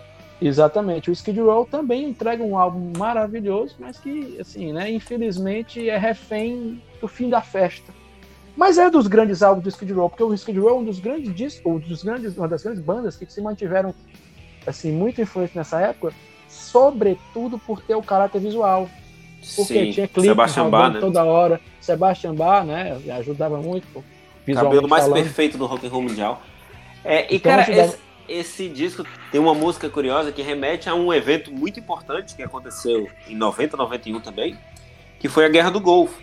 Né? Foi o grande conflito armado que a gente teve ali é, no finzinho da Guerra Fria. Quando o Iraque invadiu o Kuwait e os Estados Unidos, na sua visão de polícia do mundo, resolveu entrar no meio. E o Quicksand, a música Quicksand Jesus. Quicksand Diz, né? Que é uma musicaça e Isso. também tem clipe que também tocou pra caramba nas rádios. Uhum. Exato, e que, país, e que né? fala sobre, sobre essa situação. Né? E tem, Sobre essa questão. assim, fora ela, que tem uma cara de balada, tem outras baladas, né? Destaque total pra In a Darkened Room, música de, de Love Metal, né? Ah, já toquei essa música com um amigo meu. Sim, e Wasted Time.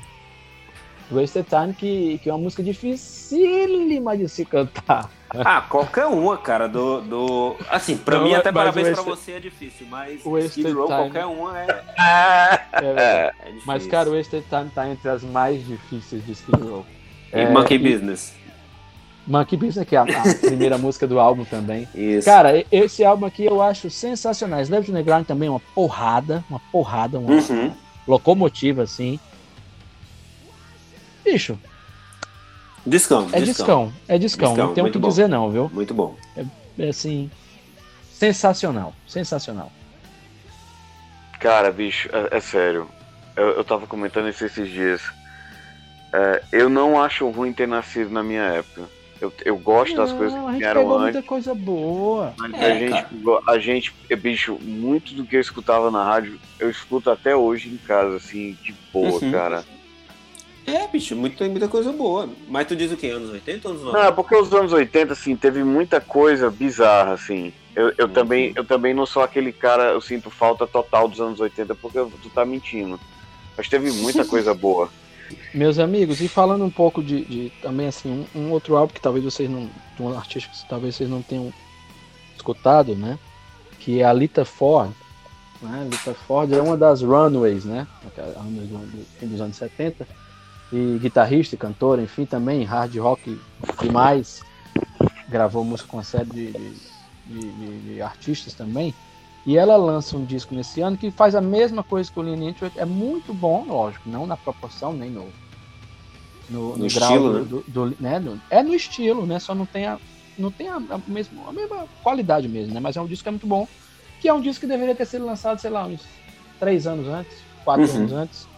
É, se, o é um Mr. Big, se o Mr. Big fosse uma banda ali de 87, 88, pô, seria infinitamente maior, né? Sim.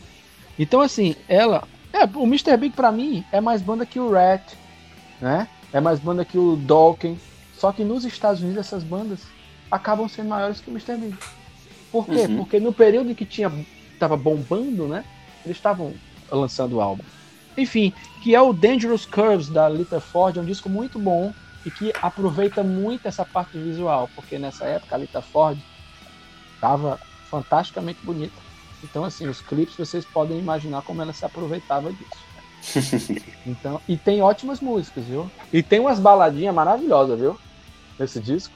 Tem umas baladinhas massas e tem umas músicas mais pancadas massas. A gente tem também alguns, alguns grandes personagens. Pô, tem um discão aqui pra eu falar. Um discão mesmo. É, eu acho que é o penúltimo disco de uma fase, dessa segunda fase dessa banda maravilhosa que é o Van Halen, Van Halen, como você quiser dizer, que é o FOC, né? For Unlawful Carnal Knowledge. É o disco que tem Right Now, né? E que deu a possibilidade de, de a gente ver aquele, aquele home video que tinha Right Here, Right Now, que tem uma, como se fosse um quintal com a imagem de Jesus Cristo, assim. Esse, isso aí foi, isso rodou muito aqui nos anos 90. Eu tenho, inclusive, esse aí, o, o ao vivo. O, o, o álbum mesmo eu não tenho, não, mas eu tenho um DVD do ao vivo. Olha só, mas E que essa- azar, que azar o nome do, do álbum, né? Soletrar essa, essa palavra. Mas que azar, que coincidência. Coincidência, né? pois é. E o disco é maravilhoso, cara. Eu, eu assim, eu sou fascinado pelo, pelo, pelo Van Halen. E essa fase do Sammy Hagar eu acho tão perfeita que eu não tenho nem o que dizer. Né? Nossa, passava direto a MTV isso aí. Lembro demais. Passava muito. Cara, eu acho esse disco fantástico de cabo rabo. Ele é perfeito aí, também tá entre os melhores e mais bem gravados. Sensacional. Discão, discão, a capa vermelha, assim. Muito bom o disco, viu, pessoal? Muito, muito bom mesmo. Bem assim, eu, eu- assim falar do Sammy Hagar pra mim é. ele tá entre os meus favoritos, então é muito bom. E o Ed Van Halen, com aquele padrão de sempre de perfeição. né? Então, a banda é fantástica. Ele, o Alex, o Michael Anthony, enfim, tudo perfeito. Esse disco para mim é uma das grandes recomendações que eu dou também. Falando em bandas com grandes hits, nós temos o R.E.M., que lançou o que provavelmente é o disco mais importante da carreira deles até hoje, né? É, é sim, Out of Time, né? Sem Sim, dúvida alguma, Time, né? Que tem dois dos super hits deles, que é Losing My Religions e Shiny Happy People.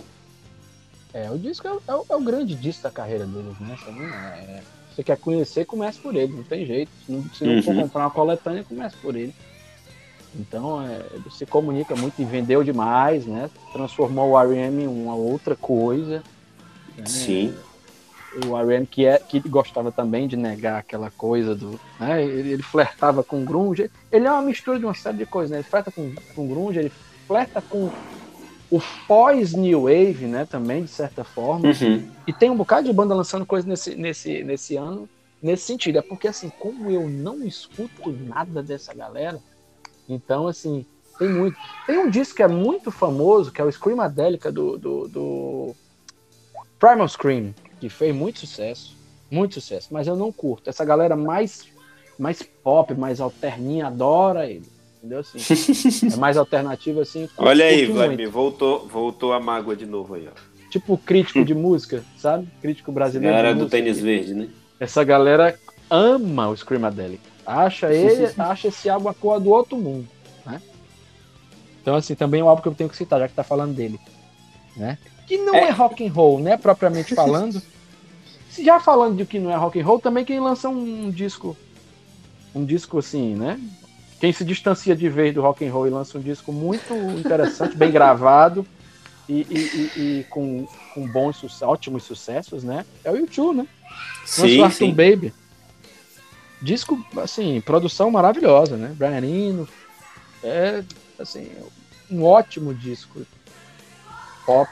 E que tem um dos, um dos grandes hits do, do YouTube, que é o One. Sim. Tem Mysterious Way, né?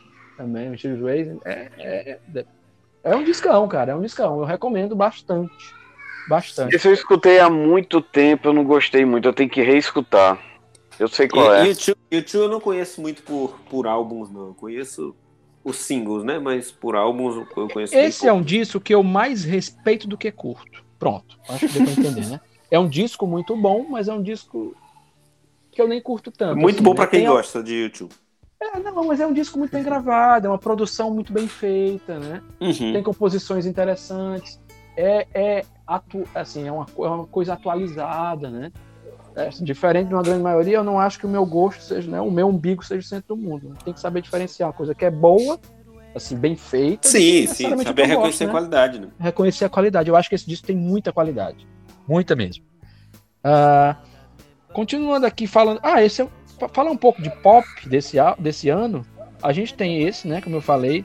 Mas pra mim, o grande disco pop desse ano, pra mim, é o Stars do Simply Red, né? Hum. Ah, esse é um disco bom, velho. Ele é o grande disco pop do ano. Pra mim, é o maior disco pop do ano. E até bem melhor do que todos os outros. Fora um que eu vou dizer já já, que é, que é muito perfeito também. Mas eu acho que o Stars é o grande destaque da música pop no ano, né? Quando o Simply Red rompe mais barreiras ainda, mundialmente falando, se transforma, é o, é o disco mais vendido né, no Reino Unido e o disco mais vendido de vários outros países, né?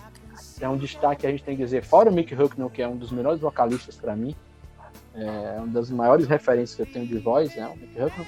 A gente tem o Heitor Teixeira Pereira tocando guitarra, um brasileiro, né? Tocando guitarra nesse álbum e tocando guitarra de uma maneira muito precisa, porque é o cara que inventou a introdução e o solo de For Your Babies, né? É uma música que tocou assim, sem parar, né? Até hoje toca sem parar. Ah, foi ele que inventou a introdução, cara, que legal. Acho que é um brasileiro, que hoje é produtor musical, enfim.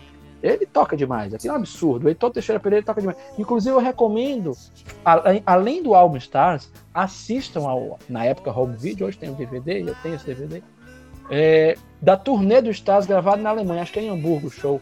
Não sei se é em Hamburgo, eu acho que é, mas é na Alemanha. E é um showzaço. A formação tá, assim, a melhor formação do Simply Red. Você tem o Heitor lá tocando guitarra, se respondendo, tocando muito, violão, guitarra, tudo, tudo, tudo. É, um- é a- é a- é a melhor fase e é o grande disco pop do ano para mim, né?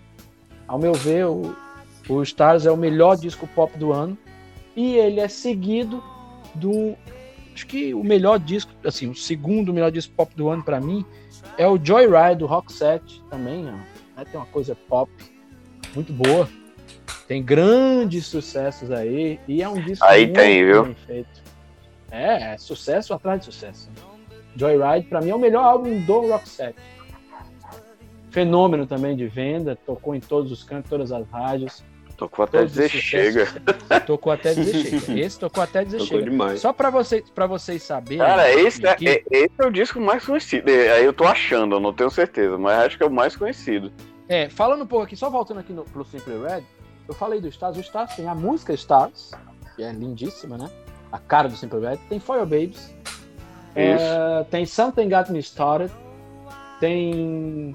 Essa eu gostava mais ou menos. Eu conheço muito essa música, mas eu gostava mais ou menos. Eu adoro, eu sou doido pelo, pelo Simple Red, então assim, até eu posso fa- falar aqui um dia todinho. Não é rock, mas é a melhor banda pop pra mim da história. Então, assim, tô dando alguns destaques, né, do- desse, desse, desse álbum do, do, do Simple Red. Tem Thrill Me, tem, enfim, tem, algum, tem vários sucessos que eles tocam até hoje. É, Ah, e, e de- o caso do Roxette, do Joyride, tem, tem Joyride, né, que é Fading Like Flower, que é sucesso, e Spending My Time, Spending My dizer, né? Sim, sim. A gente tem... Não, Que não tem, que ainda falar, tem né? uma carinha ali de anos 80, né? Spending My Time. Carinha? Tem uma carinha de anos 80. Carinha? O álbum é todo bom, pessoal. Então, esses são alguns, assim, dois dos grandes álbuns pop. Pra gente completar a fala pop, né? A gente volta pro rock and roll. Eu tenho só que falar que esse é o ano do lançamento do último grande álbum do Michael Jackson, né? que é o sim, Dangerous, sim, sim. que é onde a megalomania se instala e nunca mais saiu, né? Assim, E mais uma vez a gente vê a, a presença do hip hop, né? mas propositalmente, inclusive, Sim, né? sim, claro. Michael Jackson Claro. de cara sacando o que era o mercado. Michael Jackson de cara querendo provar a ele mesmo que ele não ia ficar como refém do Quincy Jones. Eu não Uhum. vou dizer que foi um erro, mercadologicamente não foi erro, né? É um, é um distanciamento da fase que eu mais amo da carreira E do foi, e foi uma Eu, revolução também, também. eu, só go- eu só gosto da fase do Michael Jackson do Quincy Jones. O Quincy Jones ali foi o cara. Eu, é, assim, eu, eu, assim, eu, eu- quando eu Aí é comprei os gosto, álbuns do Michael ok? Jackson, eu, comp- eu comprei os quatro no mesmo, no mesmo dia, né? Estavam os quatro bem baratinhos na americana, eu disse, opa, vou arrastar os quatro. E o Dangerous, ele tem a questão visual também, né? Que você falou ao longo do Demais, programa. né? Principalmente com o Demais. Black and White, né? Black or White, perdão. É, e Black or White tem aquela comunicação com o Slash, né? Foi buscar o Sim, Slash sim. propositalmente. É, o Slash toca mais, mais música nesse álbum, né? Não é só nessa não. E a participação É. do, do Macaulay Culkin, né? Que é o, o- o grande astro mirim dos anos 90. Tem a- e assim, a letra de Black or White é muito legal também. Muito boa. Ele, ele faz um pop com uma letra bem, bem interessante. É aquele clipe, é, é, Você tem- é Black or White que tem aquele clipe do pessoal mudando de, de forma, né? Sim, Isso. e você tem também, Isso. também tem outro, outro mega clipe é de Remember the Time, né? Uhum. Remember Esse é o do Murphy? aí, É- é o do- essa essa é a Murphy. música que eu gostava do, do negócio. Eu escutei muito essa música. Tem o Ed Murphy, o Magic Johnson, não é isso? E, cara, a gente já tá se caminhando aqui pro final, porque, né, pra gente falar disso tudo, o programa tá gigantesco. Mas um disco que a gente não pode deixar de falar, até por. Não que ele seja tão bom quanto os outros dessa banda, mas porque acabou sendo o último disco de estúdio de um dos maiores nomes da história do rock and roll, que é o Inuendo, do Queen.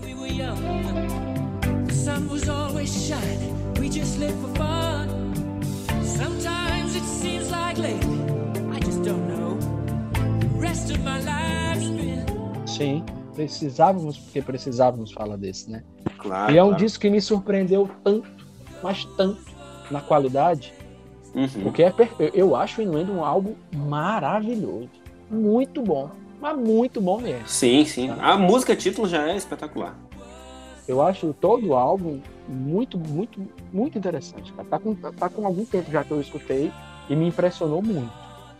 E eu ouvi, eu li, é, é, principalmente na época do filme, né, do, do Bohemian Rhapsody, eu fui atrás de ler muita coisa sobre o Queen e tudo. The Show Must Go On é uma música dificílima de cantar, né, o, o Fred faz tudo aquilo que ele faz. E ele gravou em um take. Ele já estava muito debilitado, né, pela, pela AIDS. É, tava muito fraco, muito magro e tudo. Aí o, o- ele, ele passava o período no estúdio todo sentado, ele só levantava pra, pra na hora de cantar, porque ele não tinha força. Aí o Brian May disse, não, cara, se você não quiser cantar hoje, é, você canta outra hora, tá? Vem outro dia pra você gravar e tudo. Aí ele pegou um copo de vodka, virou o copo de vodka, aí disse, Don't worry, baby, I'll nail it. E gravou essa música espetacular, num take só. É, Porque, enfim, era o Fred Mercury. Foi uma outra despedida, né, cara? É. assim, é, tem o que dizer. Não, ali é a despedida. Você sente o. Ele tem É. cara de despedida, né? É, o disco álbum é tem. bem, bem, mais, bem mais denso, né? Bem mais sombrio. Não, sabe? essa música deixou muito com onde você. É tipo. é, ainda bem que não existia essa tecnologia pra voz. Você vê o cara cantando. Uhum. A pessoa tinha que cantar e você percebe a tribulação. É, É impressionante. Eu acho outra música linda desse álbum também é These Are the Days of Our Life. Eu acho também a cara da despedida. sim. Ele já É, tava essa muito debilitado. O, o clipe ele já aparece muito debilitado, né? É, é a É. maquiagem pesadíssima, né? Pra esconder os, os- Uhum. as marcas, né?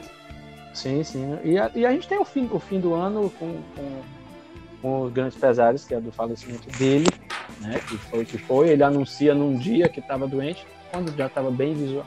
Apesar dele já estava bem recolhido, não estava aparecendo muito, mas quem Uhum. viu Todo mundo já comentava. já É. se comentava, né? Então, assim, ele, ele já estava bem debilitado. E você tem a- essa morte que, enfim, não tem nem o que dizer, né? O quanto aquilo ali influenciou em todo o resto. Ah, no mesmo dia também tem o falecimento de um nome que, pelo menos para mim e para uma galera, também é um nome muito importante, que foi o Eric Carr. Não desse mesma importância do, do- histórica que o Fred Mercury tem, mas um, um- cara muito querido. Talvez tenha sido um dos membros do Kiss mais querido. O Eric Carr É dito por muitos como o grande baterista do Kiss. É, eu, eu, eu, eu costumo dizer que ele, e o- ele e o outro Eric são muito fantásticos, né? Eu não, eu não escolho nenhum dos dois, eu adoro os dois, né? Pra mim, Uhum. os dois são fantásticos. Mas ele deixou essa marca como o grande baterista da história do Kiss, né? E como morreu, eternizou, né? Então tem, tem isso aí. Sim, sim, tem, tem esse peso também. e ficou marcado. Turma, vou finalizar aqui falando brevemente de alguns álbuns que são importantes esse ano, mas bem brevemente. Então, Muito só bom. como citação de álbuns, assim, eu vou citar um do, que eu escutei muito, escuto muito até hoje, que é o Stranger in This Town, do Hit Sambora. Muito bom, o- muito bom. O grande, o grande nome. É um disco que flerta muito com blues, que, que tem uma pegada rock and roll ainda forte. É, dá, E que dá, você- pra gente ver, dá pra gente ver bastante a influência dele no, do Steve Ray Vaughan, né? Não só do Steve Ray Vaughan, né? Como é. Tem o Eric Clapton toca no álbum, né? Mr. Bluesman, né? Tocada também pelo Eric Clapton. E é Ah. curioso uma história desse, desse disco, rapidinho. É uma, uma história curiosa é que ele tinha chamado o John pra cantar nesse, nesse álbum, o John Bon Jovi. E ele Uhum. disse: Não, cara, esse álbum é seu, você tem que cantar, tem que ter a sua cara, né? Porque eu sou o, o- a voz do Bon Jovi. Isso aí é a sua, é o seu trabalho, tem que ter a sua cara, a sua voz. E, E, que- é, e foi- há quem diga, né? Muitos que é uma voz melhor que a do próprio John. É, e é, o- e é o disco, assim, não é porque eles estavam, assim, dando- tinham dado uma pausa, né? O John tinha Uhum. lançado um álbum no ano anterior, que foi todo aquele aparato que ele deu ao, ao filme Young Guns, né? Sim, E sim. O John lança um. E neste álbum, ele chama praticamente o resto do Bon Jovi pra tocar com ele, né? Porque David Brown toca teclado, Chico Torres toca bateria. Então, aparece muito de Bon Jovi aqui, né? Disco ótimo, tem Rose, tem Stranger in This Town, a música, pra mim, é a melhor música do álbum. Né? Tem outros grandes sucessos. Eu, eu adoro esse disco, adoro, adoro. Tem o álbum e eu acho maravilhoso. Escuto repetidamente. É, falando de blues, alguns nomes do blues lançam álbuns também. Nesse nome, Johnny Winter lança o Let Me In, que já começa uma porrada bluseira. Tem também o Buddy Guy, que lança o Damn Right I've Got the Blues. São dois discos muito bons. E tem um, um irmão aí do. Até. Não é nem irmão do Rush, é até pai do Rush, de certa forma, né? Que é o Jethro Tull. Uhum. Pai, porque, é, mas eles lançam um disco de blues esse ano, né? Que é o, que é o Catfish Rising. É o Jethro Tull tocando muito blues. Um bocadinho de folk, mas muito de blues. Eu gosto muito desse álbum. Não é Jethro Tull. É o Jack Metal, mas assim, sem a cara. Uhum. Mas eu adoro, né? Quem lança, quem lança álbum também é o Marillion, Holidays in Eden, que é um disco que eu destaco muito bom. A Bonnie Raitt lança o Luck of the Draw, que é um disco meio bem bluseiro também, que é maravilhoso. E da turma da, da música mais pesada, eu tenho que dar o destaque do 1916 do Motorhead, que eu adoro, acho um disco muito bom, dos melhores álbuns do Motorhead que eu acho, né? É, Uhum. Já conversando com a nova década, com a nova turma, se reinventando, Ah, se distanciando daquela coisa do comecinho, né? Do nem meio punk, meio new wave of British heavy metal, que é o que era o começo do, do Motorhead, né? A gente também tem algumas bandas eh, já fazendo nascer novas vertentes do rock, né? Do, do metal, na verdade, né? A gente tem aquela primeira banda que nasceu assim, né? Veio antes de aparecer o Dream Theater, existia o Fates Warning e lançou o Parallels, que eu acho que é um dos discos de maior destaque da carreira deles, né? Lógico, nunca vai ter, nunca teve o destaque que o Dream Theater alcançou. E falando em Dream Uhum. Theater, o, o, o James Labrie, ele faz back vocal em uma das músicas aqui desse álbum. A E gente mesmo tem- assim ainda chamaram pra cantar em outro, outra banda. Não, ele faz back, né? O- Tirando onda, hein? Davi, E- que maldade é essa, Davi? Pois Tá, não, tá sendo contaminado Tá pelo andando, Thiago? comi- tá andando comigo demais, hein? É, rapaz, você tá o SUS falando mal lavado aí? é. E a gente tem aí é, o Overkill lançando Horoscope, que é um disco interessante, de um, de um metal mais pesado mesmo, né? E por fim eu falo do, do Death, que lança o Human, né? Um dos destaques aí do nascimento do Death Metal.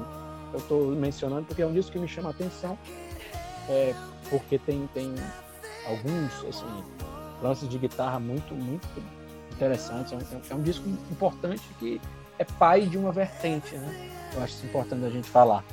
Def, É. eu sei que o baterista é muito bom. É, e o, e o- o finado dono da, da banda também era, era, era, era um gênio, né? O cara, o cara era muito bom mesmo. O Lenny Kravitz lan- lança o Mama Sad também, né? Hum, É, enfim, é, o começo Ain't Over Till It's Over. é, enfim, alguns das, das- dos grandes sucessos dele nascem aí, né? Então é, é também uma, uma chegada Essa música importante aí. tocou bicho na rádio, toca até hoje, na verdade. Sim, esse disco tem alguns singles que, que, que aparecem até hoje. Mas vocês sabem qual foi a música que mais tocou no ano? Quem ganhou? aniversário do Tatu Sandy Júnior. Dá pra mim, do polegar.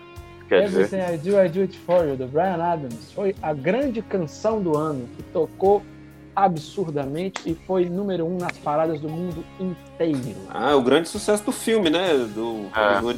Príncipe dos Ladrões. Foi número um na Inglaterra, foi número um nos Estados Unidos e aqui no Brasil tocava a rodo. E eu me lembro dessa música, sabe qual é a minha primeira memória dessa música?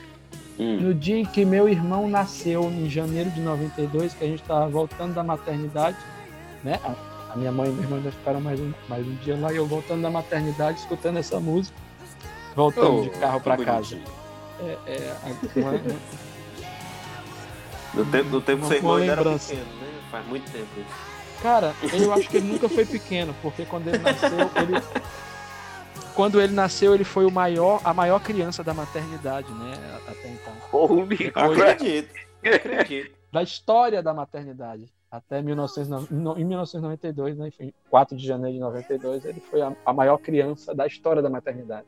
Anos depois deve ter nascido alguém maior que ele, com E certeza. eu acho difícil. Eu acho difícil porque o cabo é grande, viu? É verdade. Meus amigos, é isso. O ano, o ano é basicamente isso. Acho que falei sobre tudo, né? De maneira geral. Sim, sim, conseguimos esqueci passar de fa- sobre, sobre Só que tudo. esqueci de falar do Time, Love and Tenderness do Michael Bolton, mas é porque eu sou muito fã do Michael Bolton, então eu tinha que mencionar esse álbum. Tem alguns dos grandes da carreira dele aí. E é isso. 91 é um dos anos mais espetaculares é, e que proporcionam a gente a ter um, um, um- episódio tão grande assim, né? Como deve ter ficado esse. Sim, sim. Foi um ano bom, foi um ano bom. Muito bom. Foi um grande muito bom. prazer, meus amigos, falar aqui sobre 91. É isso aí, pessoal. Então, voltamos com tudo. Agora, para quem tava com saudade da gente falando de música, tá aí um episódio gigantesco. E é isso. Valeu, meus Oi. amigos. A Valeu, gente Thiago. falou foi pouco ainda, viu? Dá mais. Dava. Dava pra mencionar muita coisa aí. Não, Eu- ainda tem uns dois ou três discos aqui que a gente conversou que vai, vai ter que ter um episódio. Vai, vai ter que, vai ter que ter flashback aí. Vai rolar É isso aí. dúvida. Valeu, Vlad. Um abraço, turma. Valeu, Thiago. Abração, pessoal. A gente se encontra aí na próxima. Até a próxima. Tchau, tchau.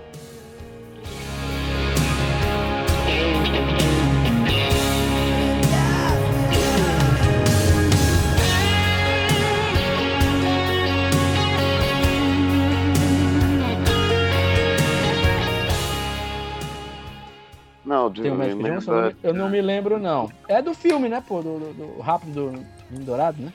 Não, mas. Não, Dourado anos 80. não. Não, não, não, não, não, não. Do you remember time? É só um clipe mesmo, não é de filme, não. Tem no filme, não. Tá.